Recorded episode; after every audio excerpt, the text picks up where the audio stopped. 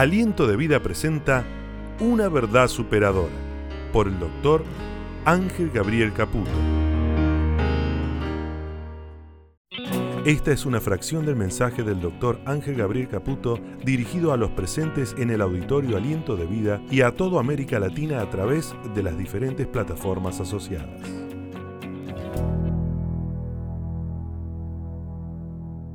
Hoy me tocó la clase, eh, no de los más pequeños, de, los que siguen, conocida como la clase Betel.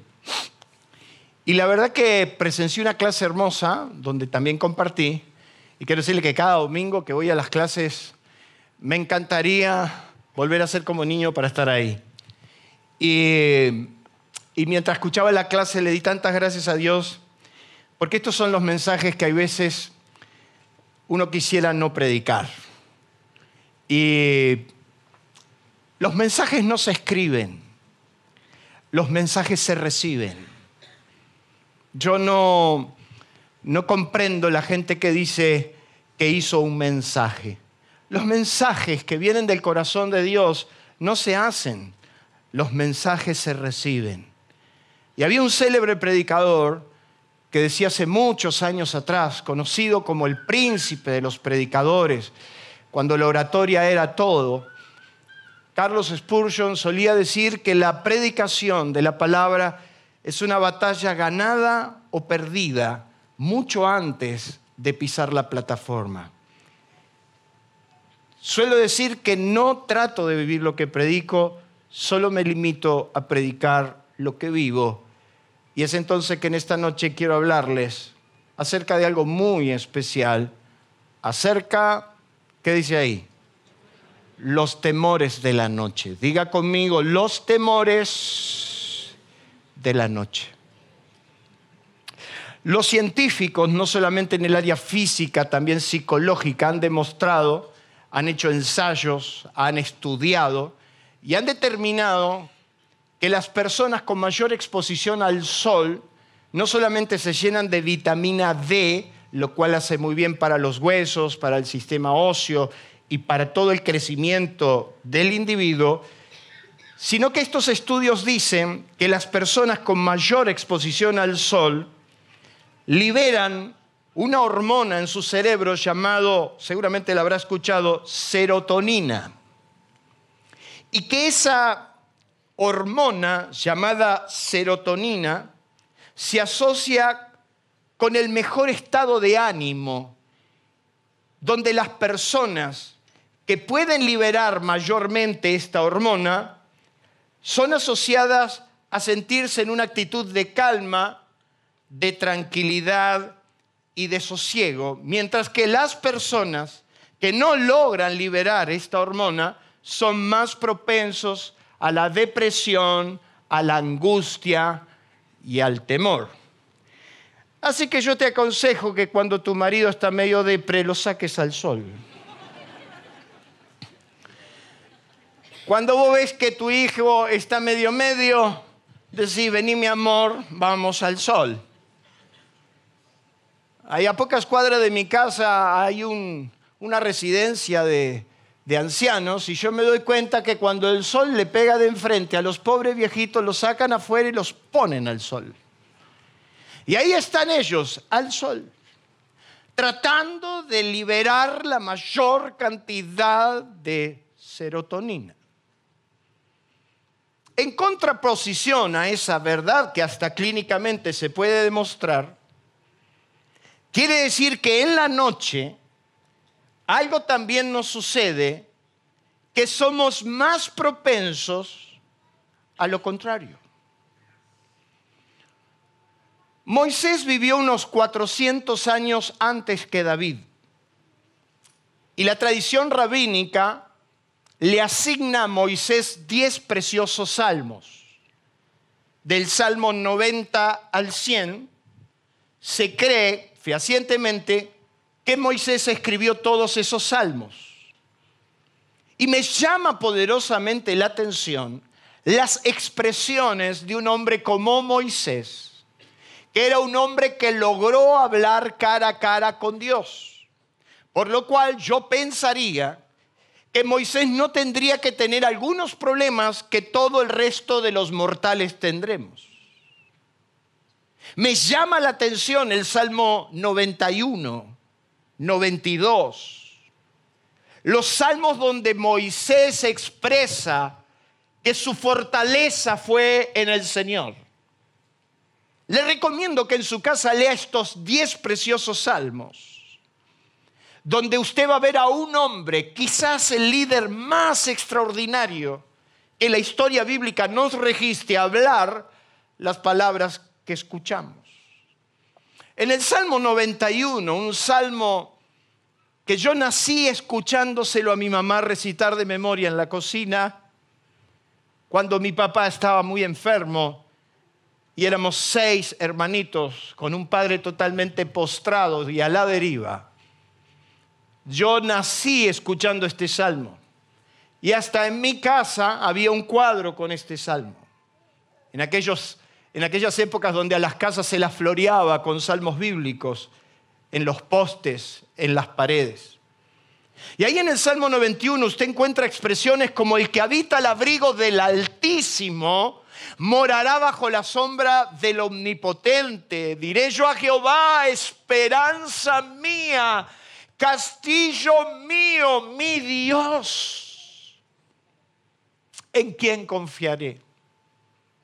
Me llama la atención que Moisés empiece a hablar de ese Dios que él cubría con sus alas poderosas, el que habita el abrigo del que, del que todo lo puede, estará en paz y empieza a hacer una lista diciendo, diré yo a Jehová, esperanza mía, castillo mío, mi Dios, en quien confiaré. Él te librará del lazo del cazador, de la peste destructora. Si habremos leído este, este versículo en pandemia. Ahí empezamos a buscar todos los versículos de la peste.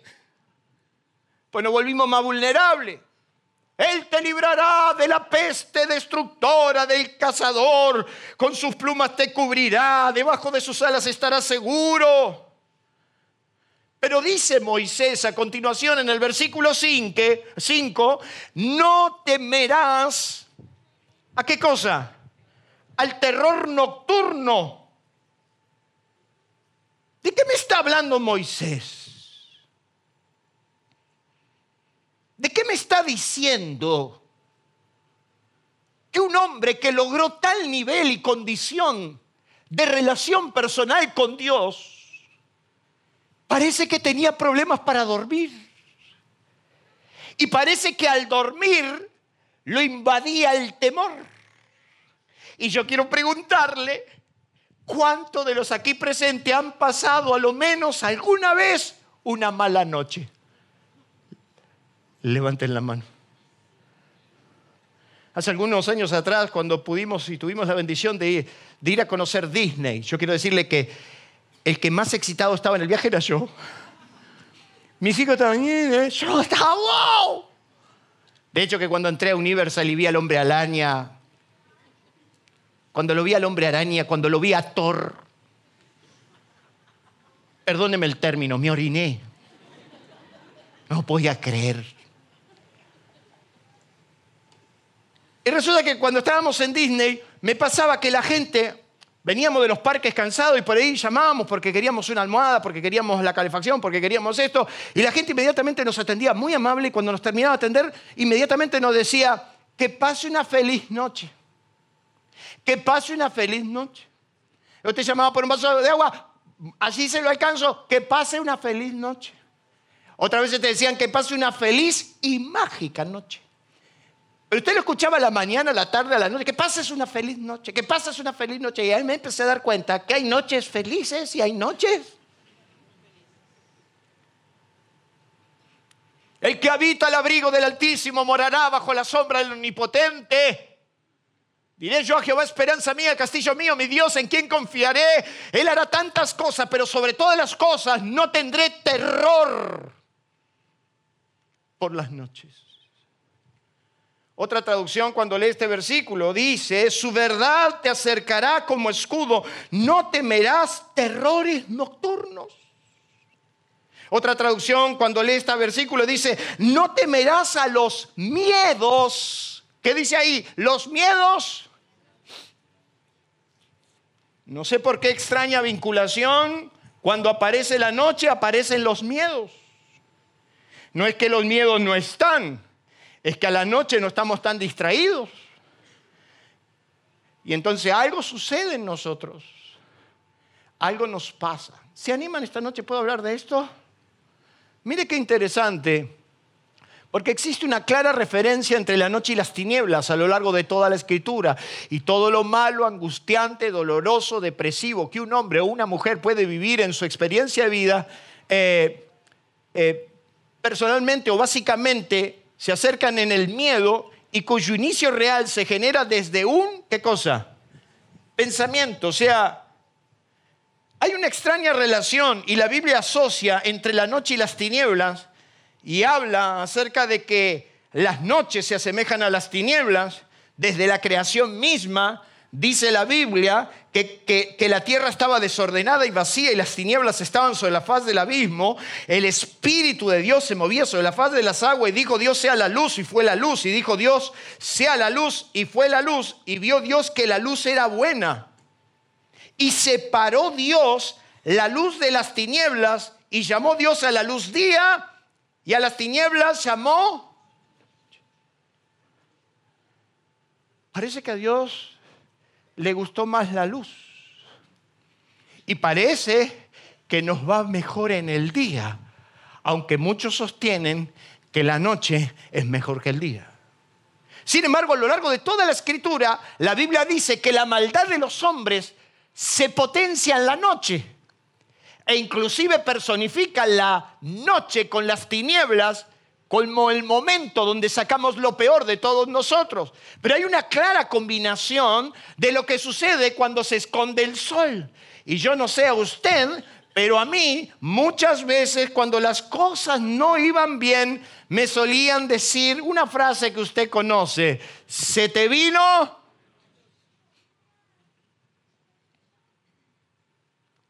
Y muchos sostienen que a Argentina se le vino la... Es como que si las cosas empiezan a andar mal, entonces se te viene la noche, porque en la noche te asaltan los miedos.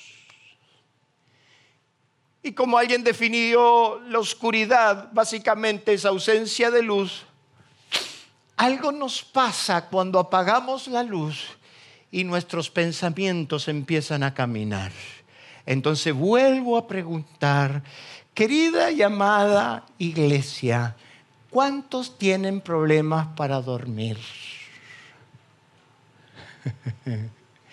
¿Cuántos en algún momento de sus vidas ni bien apoyan la cabeza en la almohada?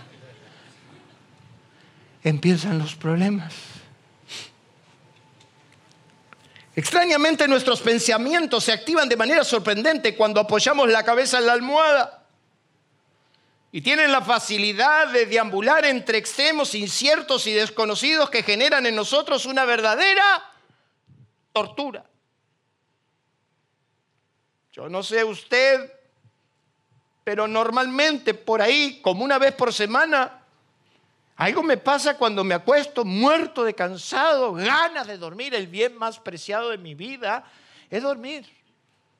Si a mí usted me, me, pone un millón de dólares y la posibilidad de dormir, yo agarro el millón de dólares. me encanta dormir. Me apasiona saber que puedo dormir. Y cuando miro la cama digo, Qué hermosa experiencia, y más cuando uno está cansado, ¿verdad? Cuando uno está cansado, qué lindo que es dormir. No te molesta el pajarito que te, que te canta todas las mañanas, no te molesta el perro que ladra, no te molesta el vecino que hace ruido, nada. Dormiste profunda y plácidamente. El bien más preciado de mi vida es dormir porque en mi vida he dormido muy poco por diferentes obligaciones, responsabilidades, trabajos, compromisos. Eh, desde los 16 años duermo entre 4 y 6 horas por semana y yo sé que está mal. Por día, quería ver si estaban atentos. Ah, te agarré. Pero el bien más preciado para, para mí es dormir, o sea, dormir una siesta, por ejemplo. A los amados de Entre Ríos que le mandamos un saludo. Qué lindo que es dormir la siesta. Yo eso no me doy cuenta y a la una de la tarde, cuando a veces me desocupo, lo llamo al pastor Matías. Y entonces lo llamo a Matías. Y yo me doy cuenta que ya de por sí él es tranquilo, pero está mucho más tranquilo. Después me doy cuenta que le interrumpí la siesta, ¿verdad?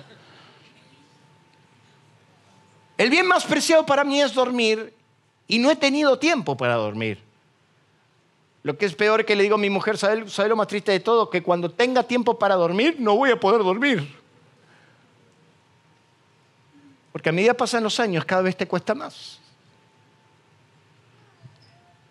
Pero extrañamente, cuando uno se acuesta y, y, pone la cabeza en la almohada, los pensamientos empiezan a disparar y parece que Moisés entendía que las noches lo visitaban los temores de la noche, los temores que se hacen presentes, palpables, que se disparan por un pensamiento, que van de extremo a extremo y arrancás pensando en que se acerca fin de año y terminás pensando en la tía que no soportás y que va a venir, que te van a someter a prácticas ocultistas, casi demoníacas, con el vitel toné y todo eso. Ni hablemos del desubicado que dice, mejor no trabajar un 24 de la noche, comamos, comamos comida fría, fiambre, pero comelo en la semana. Empiezan los pensamientos. Pero de repente empiezan los miedos. Empiezan los terrores de la noche. Me extraña que Moisés sintiera pánico al dormir. Y yo les puedo hablar de esto porque yo sé lo que es el pánico. Yo tenía terror amanecer. Yo tenía pánico al ver el primer rayo de luz que se atravesaba por mi ventana. Noches enteras he llorado incansablemente angustiado, recordando traiciones, recordando malos hábitos,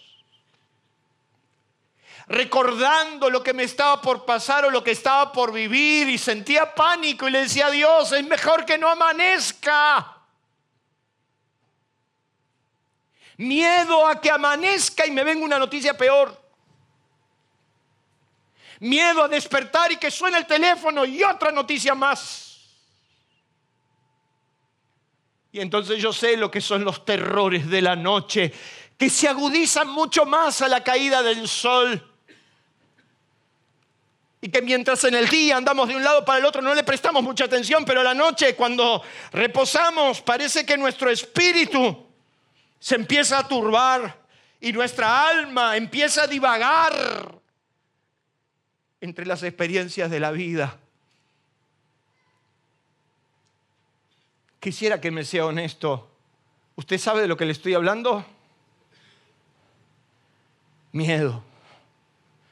Miedo que duele los huesos. Miedo que te paraliza. Miedo que te deja en estado de shock y estás imposibilitado a avanzar, no sabes qué hacer y buscas solución en tu pensamiento de problemas que no los podés resolver. Y me llama la atención que Moisés diga que Dios lo iba a librar de los terrores de la noche. Entonces, permítame hablarle por unos minutos acerca de esto y qué se experimenta a lo largo de todo esto. He tomado cuatro experiencias muy básica. ¿Cuándo experimentás ese miedo, ese terror nocturno? ¿Cuándo experimentás esta situación? Normalmente cuando un propósito, ¿qué dice ahí? Nace. Normalmente cuando se está por dar a luz algo nuevo y que eso va a afectar a nuestras vidas. Por ejemplo, el domingo pasado, ¿quién no durmió la noche? Yo no dormí. Peluca presidente, presidente, peluca presidente. Y yo no tengo nada que ver, no me interesa, usted ya conoce mi pensamiento, pero me puse a pensar, ¿cómo hace este hombre? Si ¿Cómo va a ser este hombre? ¿Cómo va a ser el otro? ¿Qué papel va a ocupar uno? ¿Qué papel? ¿Qué? Era las 3 de la mañana, anda pensando cosas que no tienen nada que ver. Cuando está por nacer algo nuevo, cuando, cuando viene un momento nuevo en nuestras vidas, normalmente empiezan las preocupaciones a generarnos en nosotros. Porque estamos tan acostumbrados a que algo salga mal que nos extraña que algo pueda salir bien. ¿O no? Cuando viene algo bueno, decir, ¿en qué el diablo me está engañando? Porque empezamos a pensar, ¿y si no se da? ¿Y si algo como siempre sale mal? ¿Y, y si no llegan? ¿Y si no están? ¿Y si no puedo? ¿Y si no sé? Esos pensamientos vienen. La Biblia nos dice en Génesis capítulo 15 que el padre de la fe, en el capítulo 15, pero de Abraham se empieza a escuchar en el capítulo 11. Ya en el capítulo 11 de Génesis empieza a hablar de Abraham y Abraham del capítulo 11 al capítulo 15 había pasado muchas experiencias. Pero en el capítulo 15, cuando inicia el capítulo, dice, y aconteció después de estas cosas. Y me pregunté, ¿qué cosas? Aconteció que después de estas cosas vino la palabra de Dios sobre la vida de Abraham. ¿Qué cosas pasaron? Bueno, Abraham había pasado muchas cosas. En primer lugar, había salido de su parentela, de su casa. Vete de tu tierra y de tu parentela, la tierra que te mostraré. Y el libro de Hebreos dice que Abraham salió sin saber a dónde iba. Me encanta eso. Qué lindo es subirte al auto y decir, no sé a dónde nos vamos, pero nos vamos sin agenda. ¿A cuánto le gusta la vida sin agenda? Sin compromisos, sin una estadía. Así me fui yo a San Luis un día con mi familia. Vamos a donde Dios nos mande. Llegamos a San Luis a las nueve y media de la mañana y eran las seis de la tarde y no encontrábamos dónde dormir. Me acuerdo que Matías era chiquitito y me decía, pa, en cualquier lado, pa. Porque donde iba no me gustaba, porque donde vivía no había. Hasta que terminábamos allá en un hotel que no me percaté de que a la noche estaba al lado de la ruta. Y entonces a la noche usted cuando se acostaba sentía el ruido de la motoneta. Los camiones, los contaba todo. Sentía los cambios de los camiones. Porque estaba en su vida. Qué lindo es salir sin saber a dónde ir. Así salió Abraham con la esperanza firme de que Dios le iba a dar una tierra, se fue lleno de, entusiasmo. Dios no, va, Dios no va a bendecir este año, Dios, Dios nos va a sorprender. Dios me dijo. Usted no escucha gente que todo el tiempo dice, Dios me dijo, y Dios me dijo que me bendecirá, y será una familia grande, y todas las familias serán benditas en mí. Yo me lo imagino a Abraham que ya soñaba con que entraba a la iglesia y la gente lo saludaba, se tiraba a los pies. Lástima que entró aliento de vida que no te saluda nadie. Nada. Pero Abraham se fue con esa esperanza. Pero resulta que la Biblia nos dice que empezó a tener algunos problemitas. Porque en el capítulo 12 del versículo 10 dice que hubo hambre sobre la tierra y el hambre le afectó a Abraham. Entonces yo me imagino a Abraham empezar a decir, para, ¿Cómo es? Si Dios me dijo que me iba a bendecir, ¿cómo es que ahora vino? Dice que vino un hambre sobre la tierra y hizo que Abraham tuviera que irse de la tierra que Dios le, había prometido. O sea, de repente el que había recibido las promesas ahora se tiene que mudar otra vez y se tiene que ir a Egipto. Entonces imagínese las complicaciones de Abraham. Imagínese a la noche Abraham empezar a pensar, pero ¿cómo puede ser posible? ¿Qué me pasó? Si Dios me dijo que me vaya a una tierra y dice que llegó a tierra de Canaán y allí levantó un altar y conoció a Dios y de golpe vino el hambre. Y viene el hambre y dijo, me voy a Egipto y se tuvo que ir a Egipto por supervivencia. Entonces hay momentos donde te encontrás que la promesa de Dios se contrapone a tu pensamiento y a tu experiencia. Pero si Dios me dijo que me va a bendecir y me quedé sin trabajo. Si Dios me dijo que iba a bendecir mi familia y mira cómo estamos. Entonces la Biblia nos dice que se tuvo que ir a Egipto y en Egipto mintió. Ya Abraham estaba tan mal que hizo pasar a su mujer por su hermana, una media verdad, porque en realidad era su hermana, hija de su padre, pero no de su madre. Entrando a Egipto, Abraham dice la Biblia que miró a Sara y dijo, ahora conozco que eres mujer de hermoso aspecto. Mire qué sinvergüenza, ahí se dio cuenta. La tuvo 20 años al lado de ella y ahora se dio cuenta que era hermosa. Así son muchos que cuando la tienen en una cama de un hospital dicen, ella era única, única, única, pero en vida, ¿cómo la trataste?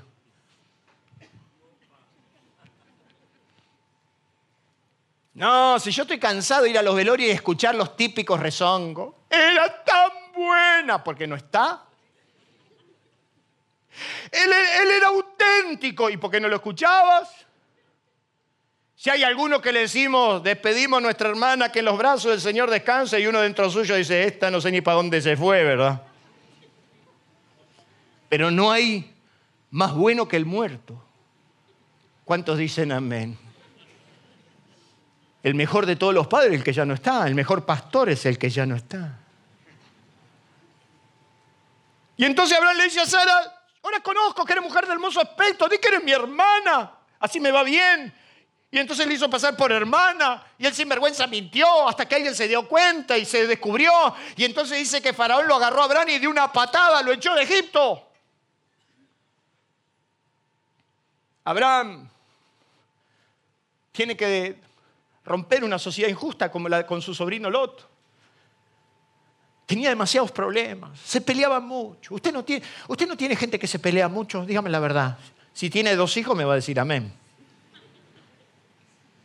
Dice la Biblia que los pastores de Abraham se peleaban con los pastores de Lot. Y yo me lo imagino, todas las noches venían los pastores de Abraham y le decían, basta, tu sobrino no me lo aguanto más. Mirá, tu sobrino en cualquier momento lo mato si lo agarro por el camino. Mucha pelea, tanta problema que un día Abraham le dijo, mira, Lot, ¿sabes una cosa? La tierra delante de ti está, si tú vas a la izquierda, yo me voy a la derecha, sé lo que quiera. Y el viejo esperaba que Lot, su sobrino regañón, tuviera un acto de dignidad, ¿verdad? Uno con una persona mayor tendría que tener un acto de dignidad. Y aparte, a Lot se lo llevó él, le dio todo, lo hizo grande, lo llenó de riqueza. Me imagino que Abraham, estimo yo, ¿verdad? De chusma que soy, estimo de que Abraham esperaba un gesto de grandeza, de que Lot le diga a Abraham, Abraham, ya estás grande, ya no podés trabajar, quédate con lo mejor. No haga nunca eso, hermano. Porque ese gesto de dignidad nunca lo tuvo ni Lot, ni todos los desgraciados chupasangre que se prenden de una teta y no la sueltan. ¿Cuántos dicen? Perdónenme, nosotros hablamos así. Y el le dijo, ah, ¿tengo que elegir yo? Bueno, no esperaba esta honra, pero a mí me encanta la llanura. ¿Y qué me queda? ¿La tiel? ¿La montaña? Pobre viejo, lo vamos a mandar a la montaña. Si tiene problemas de artrosis, ya anda con el bastoncito, no se puede mover. Y el desgraciado lo mandó a la montaña. O sea que Abraham estaba recontra frustrado. Diga conmigo, recontra. Tenía un nudo en la garganta.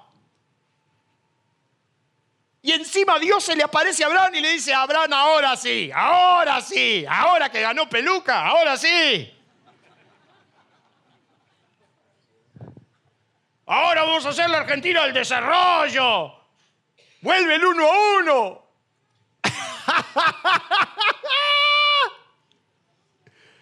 Entonces le presenta a Dios y le dice a Abraham, ahora sí, levanta tus ojos y mira la tierra porque la tierra que ves te la daré a ti. Es necesario, Dios, ya hice esto. Mira, cuando salí de Ur, de los caldeos, dice, dice que él levantó un altar y Dios le dijo, esta es la tierra que te daré. Esta es la tierra, esta es la tierra, me tenés repodrido de la tierra que Argentina, que Jujuy, Tierra del Fuego, y mira nosotros cómo estamos, ¿verdad? Y esto que se andan jugando a la, escondida, y ahora, ahora, pero ahora sí, como nos dijeron hace unos cuantos años atrás, ahora sí, ahora sí te voy a poner más impuestos, te voy a, ahora sí. Dice la Biblia que Abraham se fue y miró la tierra. Miren cómo es Dios. Si Abraham se hubiera quedado en la llanura no hubiera visto lo que vio. Pero como subió a la montaña, dice la Biblia que Abraham, Dios le dijo, mira a tu izquierda, a tu derecha, mira para todos lados. Y Abraham miró la tierra, Dios le dijo, Porque toda la tierra que ves, toda la tierra que sos capaz de ver, te la voy a dar. Dios no te puede dar una tierra que no sos capaz de verla. Dios no te puede dar un trabajo que no sos capaz de verlo. Dios no te puede dar una familia que no sos capaz de verla. Dios no te puede dar una iglesia que no sos capaz de verla. Dios no te puede dar una nación que no sos capaz de verla. Porque la tierra que ves, te la daré a ti. Pero Abraham andaba mal. Tiene que igual ir a socorrer a su sobrino y lo rescata y encima Dios le dijo no te quedes con nada y entonces entregó toda la fortuna, renunció a toda su riqueza, se quedó sin nada, se quedó sin nada y entonces aparece el capítulo 15 al cual le pido por favor que usted abra su Biblia. Los cristianos traemos Biblia cuando venimos a la casa de Dios, ¿la trajo? Abra Génesis capítulo 15. ¿Está recibiendo hermano?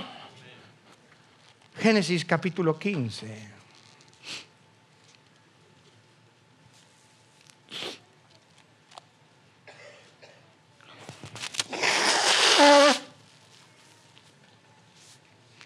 Después de estas cosas, después de separarte de lo, después de haber pasado por la mentira, después de que te patearon como como mosca, después que te sacaron corriendo de Egipto, después que dejaste a tu parentela, después de todo lo que viviste, Abraham. Vino la palabra, fíjese que no dice vino palabra, vino la palabra. Hay una gran diferencia, no vino palabra, vino la palabra. La palabra, ¿quién es? Cristo.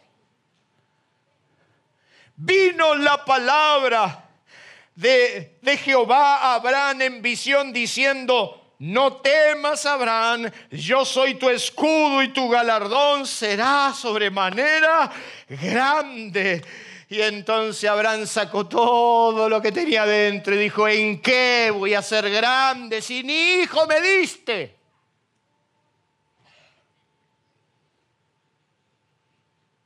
Me va a heredar ese damasceno que tengo por jefe de criado. me va a heredar el yerno. No, si, si Salomón dice, he visto un mal doloroso sobre la faz de la tierra, al hombre que les he dado riquezas, bienes, y lo disfrutan los extraños. Y entonces Abraham le dice, ¿qué, me vas a bendecir si no me diste ni hijo? Y me va a heredar ese damasceno que me acompaña. Y entonces aparece el versículo más extraordinario, más difícil de vivir, más difícil de entender, que ese hombre frustrado, atormentado, dice que Dios lo agarró y lo sacó de la, tienda. Y yo quiero decirte que cuando Dios quiere abrirte la cabeza, normalmente te saca de tu área de confort, normalmente te saca del área donde te sentís ameno y lo sacó de la tienda y le mostró las estrellas del cielo y le dijo, mira las estrellas, las puedes contar, así será tu descendencia. Y en un acto de fe, Abraham le creyó a Dios y le fue contado por justicia. Pero entonces le dice Abraham, ¿cómo sabré que esto es verdad? Y Dios lo llama a hacer un pacto. Y yo quiero que usted me acompañe al versículo 11, que dice que cuando Abraham estaba celebrando un pacto, en el versículo 11, Dice que descendían aves de rapiña sobre los cuerpos muertos y Abraham las ahuyentaba, mas a la caída del sol eh, sobrecogió el sueño Abraham y aquí que el temor de una gran, por favor léalo, ¿qué dice ahí? El temor de una gran oscuridad cayó sobre él, o sea, no le estoy hablando cosas que no se viven.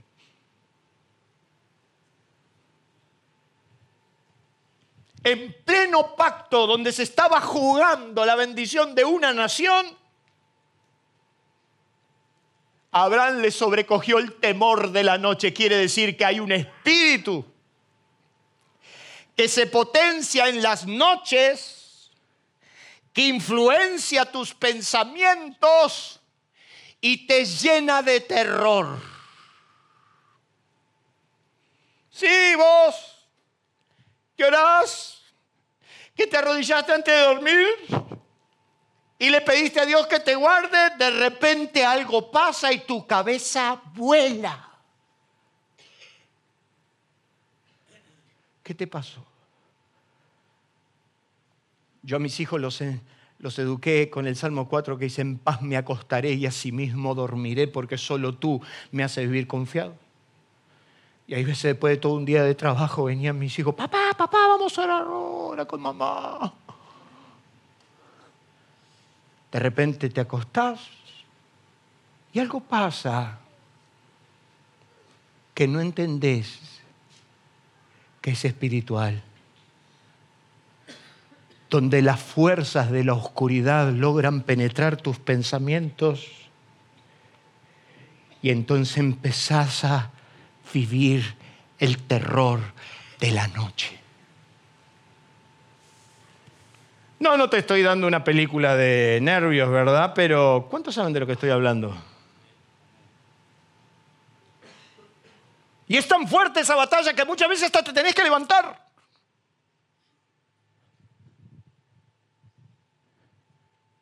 Porque el pánico se apodera de tu vida. Porque la noche cae y hay noches que son muy oscuras. Y hay noches que no sabes cómo la vas a terminar.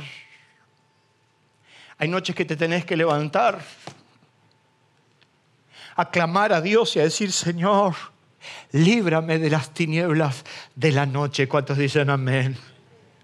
Siempre que estés por dar a luz un propósito grande de parte de Dios, las tinieblas te van a visitar, pero confía en el nombre de Jesús. Mayor es el que está con nosotros que el que está en el mundo. Y dice la Biblia que las tinieblas nunca prosperaron frente a la luz. Dele un fuerte aplauso a Dios por eso.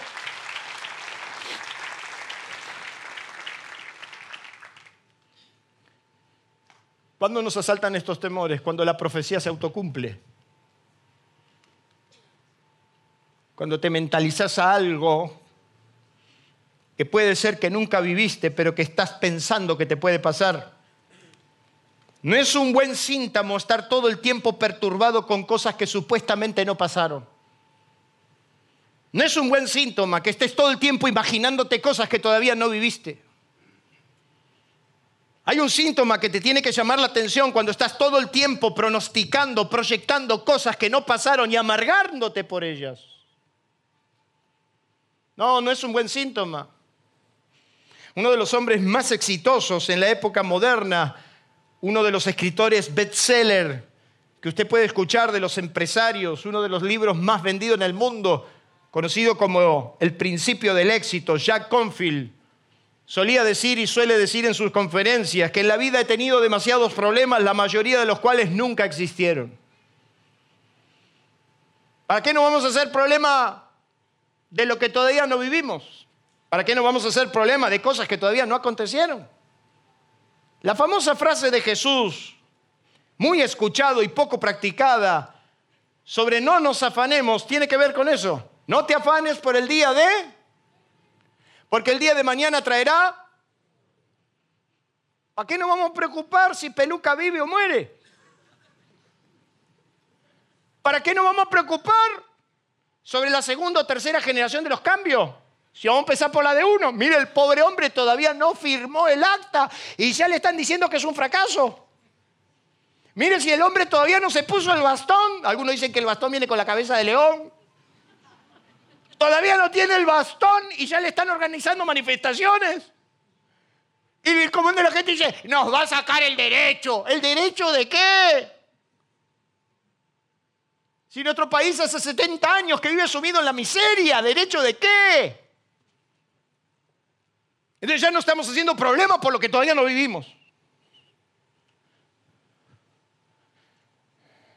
Pobre Job. El hombre que lo tuvo todo y lo perdió todo. Pobre Job. No solo perdió dinero, perdió prestigio, perdió honor. Cuando se ve los escritos de Job, por ejemplo, hay capítulos que son desgarradores, donde dicen, los que antes yo tomaba para que me cuiden los perros, ahora hasta me salivan la cara. En un, en un texto impresionante de Job, porque Job era una persona extraordinariamente próspera. Se dice que era el juez de la nación o rey de su nación. Job era un hombre extremadamente próspero, rico, ejemplo, que impartía justicia, que se paraba en las plazas a impartir justicia. Por eso se cree que fue juez. Job dice, los que antes yo tomaba para la servidumbre, hombres sin nombre. Mire, mire qué interesante. Hombres sin nombre. Que nadie los reconocía, que nadie los aceptaba, que nadie les daba una mano, de repente hoy me someten, me avergüenzan. Job lo tuvo todo y lo peor todo, lo perdió todo. Quisiera saber si hay alguien aquí que por favor me pueda atestiguar de saber lo que es perderlo todo. Qué bueno, porque casi el 70% de la gente dice lo mismo. Lo perdió todo. A mí me gustaría que miremos un poquito la experiencia, porque no estamos hablando de, de un don nadie, estamos hablando de un hombre que era perfecto en sus caminos.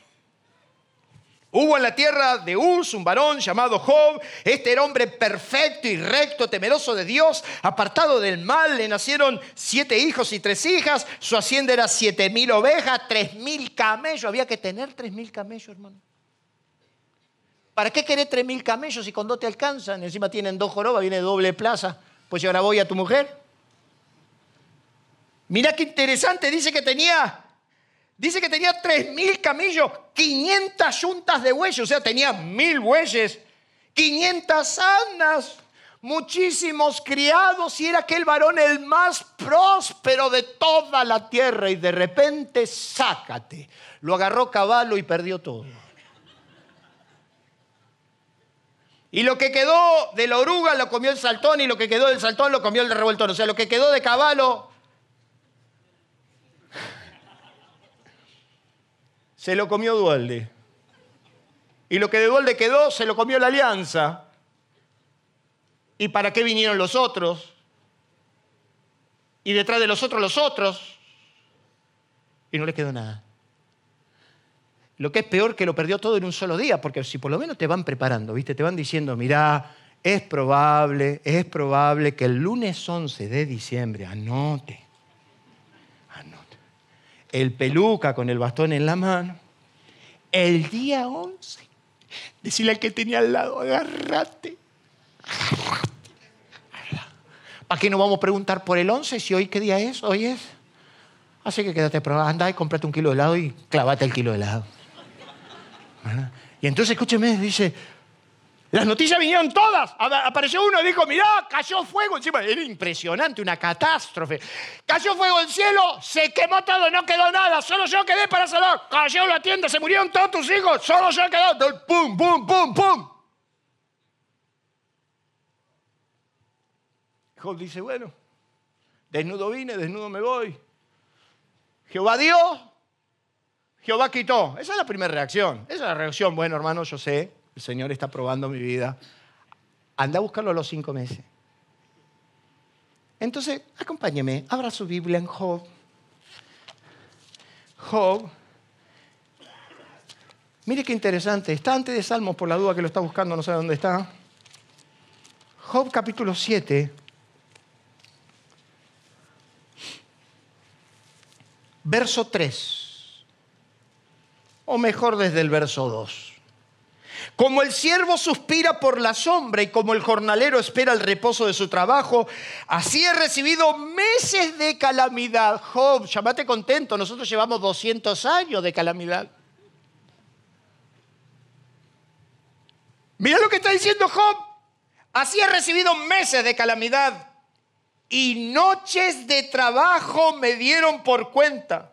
Cuando estoy acostado, digo, ¿cuándo me levantaré? Mas la noche es larga.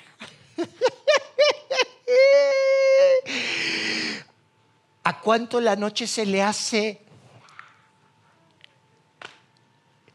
Digo, y mirás el reloj, una, una y cuarto, una y media. No pasa más. Mira lo que está diciendo. He recibido meses de calamidad y cuando estoy acostado digo, ¿cuándo me levantaré más? La noche es larga y estoy lleno de inquietudes hasta el alba. Estoy lleno de inquietudes. ¿Pagará o no pagará? ¿Vendrá o no vendrá? ¿Se morirá o no se morirá? Viste que hay gente que decía, ¿cuándo? Mi cabeza se llena de angustias, mi carne está vestida de gusanos y costras de polvo, mi piel hendida y abominable, mis días fueron más veloces que, que lanzadores del tejedor y fenecieron sin esperanza. Acuérdate que mi vida es un soplo y que mis ojos no volverán a ver el bien. Mira lo que está diciendo Job, nunca más. Diga conmigo, la noche se hace larga. Dígalo más fuerte. La noche se hace larga.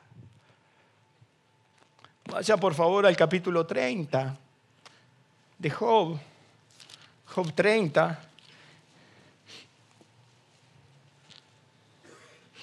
Verso 13 mi senda desbarataron, se aprovecharon de mi quebrantamiento y contra ellos no tuve ayudador.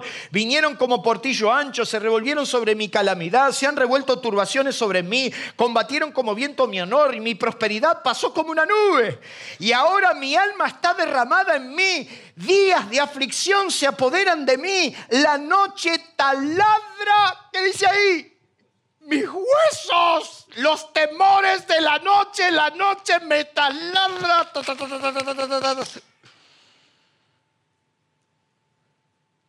Salame. Ahí vienen los demonios. Salame. No te diste cuenta. Mira cómo te engañaron.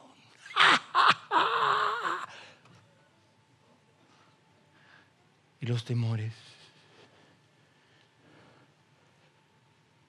Taladraron mis huesos y me vencieron. Y dije, es preferible que me lleves. Ya que está en Job, por favor usted vuelva al capítulo 3. Y entonces usted va a encontrar la razón de todos estos quebrantos. Porque en el capítulo 3 de Job, en un acto de declaración, en el versículo 25 dice, porque el temor que me espantaba, ¿lo, lo, leyendo, por favor? Porque el temor que me... Hay temores y temores. yo tengo un temor latente, que venga mi suegra a mi casa es un temor latente.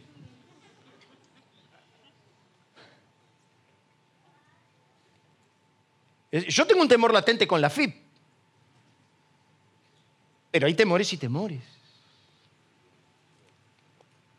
Fíjese que dice acá, porque el temor que me espantaba, quiere decir que Job tenía un temor que lo espantaba. ¿Y sabe cuál era el temor que a él lo espantaba? Perderlo todo. No lograrlo no estar a la altura, no vivirlo. Porque el temor que me espantaba me ha venido y me ha acontecido lo que yo temía. Diga conmigo profecía autocumplida. Dígame la verdad, ¿cuántas veces usted dijo a que perdemos la final, a que perdemos la final, a que perdemos la final y perdemos la final? Sea con esta gallina. ¿Cuántas veces te pasó que algo temiste? Ojalá que no, ojalá que esta vez... No vaya a hacer cosa que ahora que salió, no vaya a hacer cosa. Y pasó. El temor que me espantaba, lo que yo más temía, eso me aconteció. No he tenido paz, no me aseguré, no estuve reposado. Tres cosas que no hice, no tuve paz, no tuve paz. Será, no voy a hacer cosas, vieja, así. Escúchame, agarra, agarra Pedile, pedile al criado, pedile que, traiga un, cordero, el mejor, el mejor, sí, sí, sí. ¿Qué pasa? ¿Qué pasa, Job? No, no sabe que los chicos se juntaron anoche no vaya a cosas que estos pecaron. Y si estos pecaron, por ahí el juicio de Dios va a caer. Tráeme, el cordero, el mejor, el mejor de todos, tráelo, vamos a ofrecerlo a Dios para aplacar la ira de Dios. Al otro día, Job le decía, ¿sabes qué? Eh, tráeme, tráeme otro, decirle, por favor, que traiga, pero que traiga diez. No vaya a ser cosa que Dios se enoje conmigo y pierda todo mi dinero y pierda toda mi fortuna. O sea, un esclavo de todo lo que tuvo.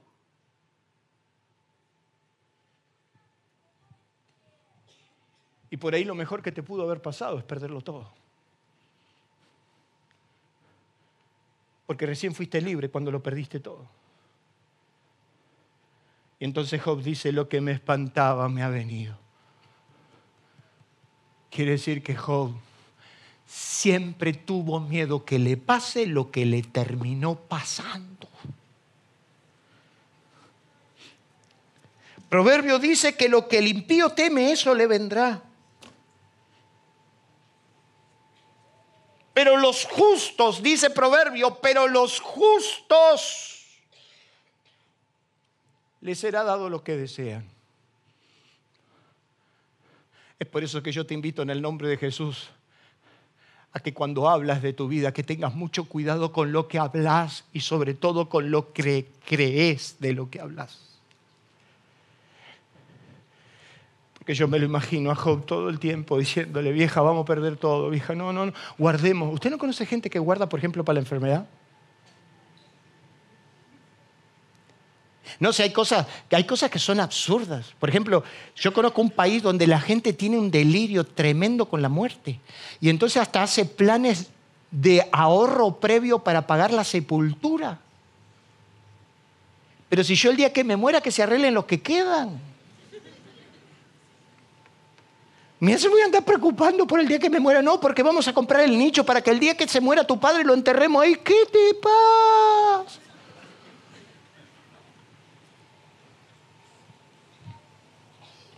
Los temores venían sobre Job. Porque él estaba determinado que lo iba a perder, que lo iba a perder, que lo voy a perder, que no lo voy a lograr, que iba a suceder, que va a pasar. ¡Pum! Pasó.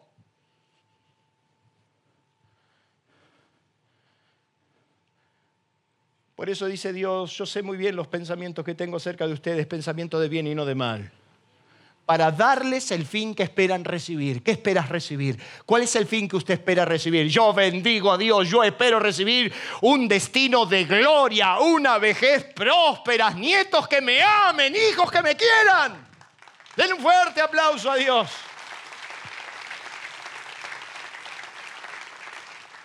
Los temores te asaltan cuando las profecías son autocumplidas. Cuando viste el paso obligatorio, y voy a ir terminando. El paso obligatorio.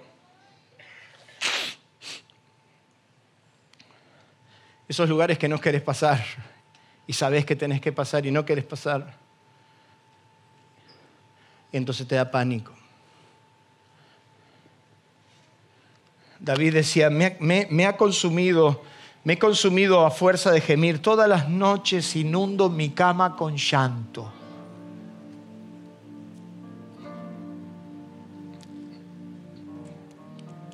Con mi voz clamé a Dios, a Dios clamé, el Señor busqué del día de mi angustia, alzaba mis manos de noche sin descanso, no me dejabas pegar los ojos.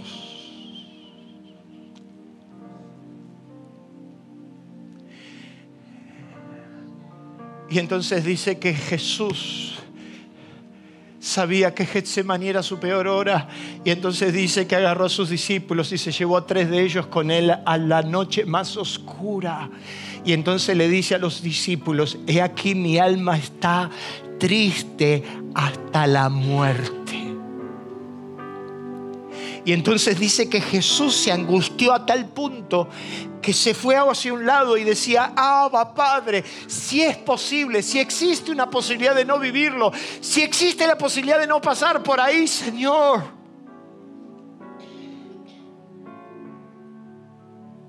Pero no se haga como yo quiero, sino como vos. De cuando te agarra el pánico. Cuando sabes que tenés que pasar por un lugar que no querés.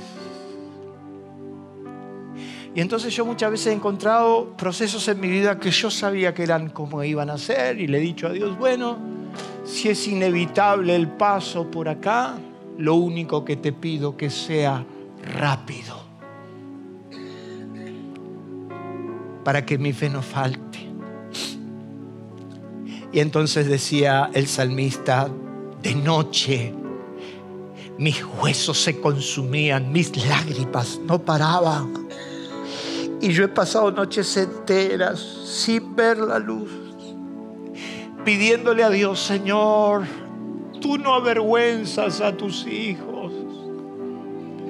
Tú no le sueltas las manos a los tuyos. Sosténme con tu mano de amor. ¿Cuántos dicen amén?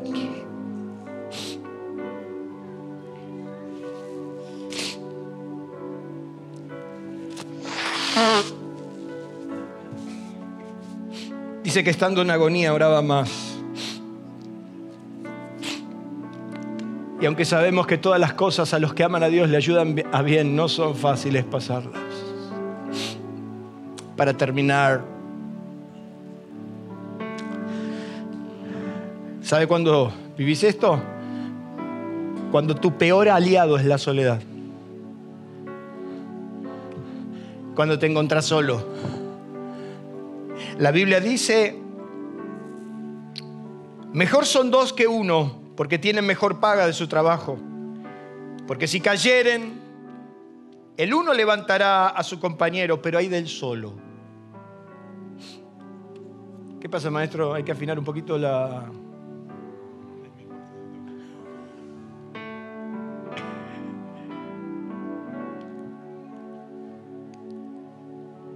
¿Te quedaste solo alguna vez?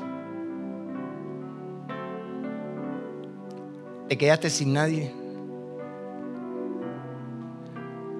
Jesús se quedó solo. Y entonces dice que su agonía era tal que él destilaba lágrimas y sudor de sangre. Dice que llegó sus discípulos y le dijo, ¿no han podido velar conmigo una hora? No me pudieron acompañar ni siquiera una hora. No pudieron estar conmigo, no me pudieron acompañar ni siquiera una hora.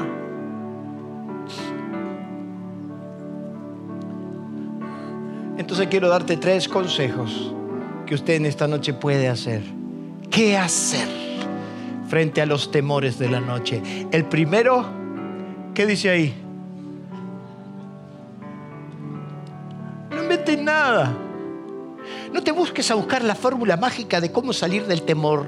No, si está todo escrito. No inventes nada. Dice el salmista en ese salmo tan conocido que usted conoce, el Salmo 23, aunque ande en valle de sombra y muerte, aunque esté en ese estado de sombra y muerte, no temeré mal alguno, porque tú estarás conmigo, tu vara, que significa la palabra, tu vara y tu callado, la autoridad, me infundarán aliento. ¿Qué está diciendo? Cuando ande por ese proceso, lo que yo tengo que es ir a la palabra. Vaya la palabra, la palabra y el callado, la autoridad de Dios te va a sostener aún en las noches más oscuras. Y entonces yo tengo como norma personal que cuando vienen esas oleadas y cuando vienen esos momentos de incertidumbre, cuando vienen esos ataques y no puedo dormir, mejor es estar en el cuarto de oración con la Biblia abierta que estar dando vuelta en la cama y despertando a la que tengo al lado. Y buscando la palabra, yo soy tu Dios que te sostiene. Yo soy tu Dios que te aliento. Yo estoy ahí. No inventes nada. Vaya Dios. Corre al lugar seguro. Dice el libro de Cantares, hasta que apunta el día y huyan las sombras, miré al monte de la mirra, que es el lugar del ungüento especial, tipo de la unción del Espíritu Santo, y al collado del incienso, la oración, la intercesión, la adoración. Si estás ahí, corre al lugar seguro. ¿Cuál es tu lugar seguro? El lugar de ungimiento, el lugar de adoración, el lugar de intercesión. Y entonces las sombras se van. Y para terminar, ¿qué dice? Tranquilo, hermano, tranquilo, tranquilo, tranquilo. No me haga la comparsita. Todo, no, tranquilo.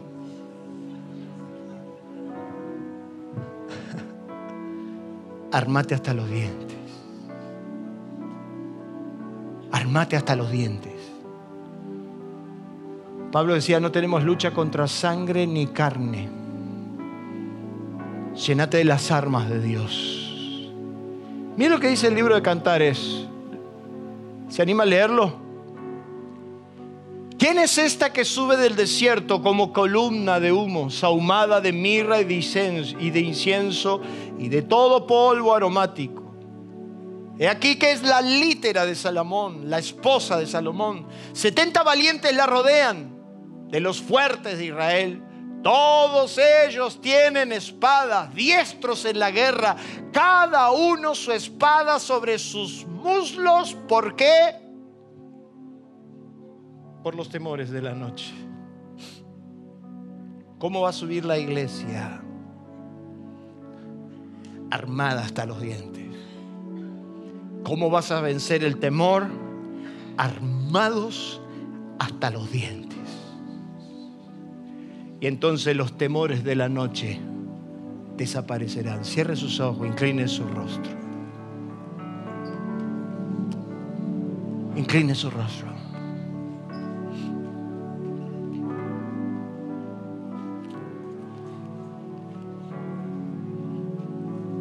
¿Cuántos en esta noche necesitan vencer los temores de la noche?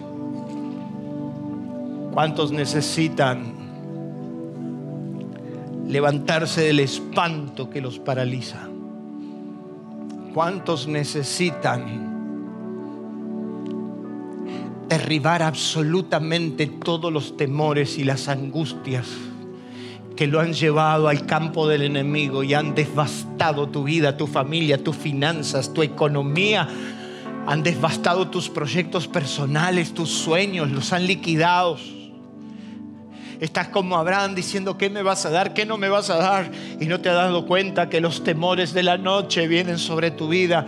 Quiero decirte en el nombre de Jesús que el futuro que Dios preparó para nuestra vida es un futuro de gloria, de honra, de luz, de revelación. Es hora de levantarte de las tinieblas. Es hora de vencer las tinieblas que paralizaron tu vida. ¿Cuántos hijos de luz tenemos aquí? En el nombre de Jesús, usted levante su mano ahí donde está y dígale, Señor, quiero vencer esos temores que me han paralizado por años. En el nombre de Jesús, yo resisto al pánico, a la desesperanza. Y en el nombre de Jesús, me atrevo a mirar, a creer un futuro de gloria, un futuro de honra. Porque el que habita el abrigo del Altísimo morará bajo la sombra del que todo lo puede. El que habita el abrigo del Altísimo morará bajo la sombra del que todo lo puede.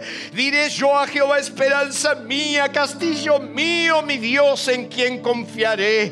Él te librará del lazo del cazador, de la peste destructora. Con sus plumas te cubrirá y debajo de sus alas estarás seguro. Escudo y adarga es su verdad. No temerás el temor nocturno, ni saeta que vuele de día. Caerán a tu lado mil y diez mil a tu diestra, mas a ti nunca llegarán. Por eso en esta noche, Señor, yo ato y reprendo toda obra del mal